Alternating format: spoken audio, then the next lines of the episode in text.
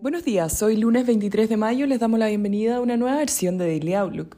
El tipo de cambio abre en 830 por debajo del cierre previo con los mercados positivos, impulsados por los comentarios de Joe Biden que señala la intención de revisar las tarifas impuestas a China durante el gobierno de Trump.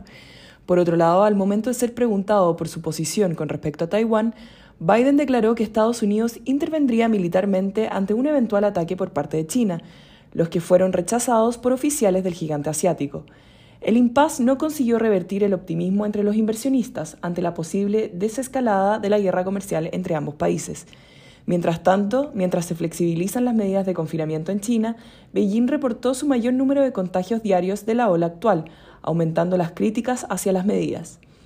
El Eurostock 50 sube 0,37% y en Estados Unidos los principales índices transan al alza, S&P 0,95% y Nasdaq 0,73%.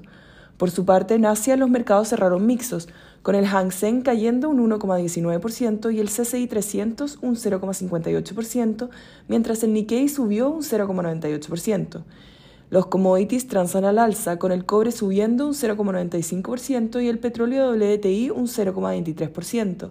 La moneda estadounidense a través del dólar index se deprecia 0,82%. Por su parte, la tasa del bono del Tesoro a 10 años transa en 2,82%, subiendo 3 puntos base con respecto al cierre del viernes. El tipo de cambio opera en 830 hasta ahora con las monedas emergentes positivas y el cobre subiendo. En cuanto a los técnicos, las principales resistencias se encuentran en 830 y luego 832. Por su parte, a la baja, los principales soportes se encuentran en 825 y luego 820.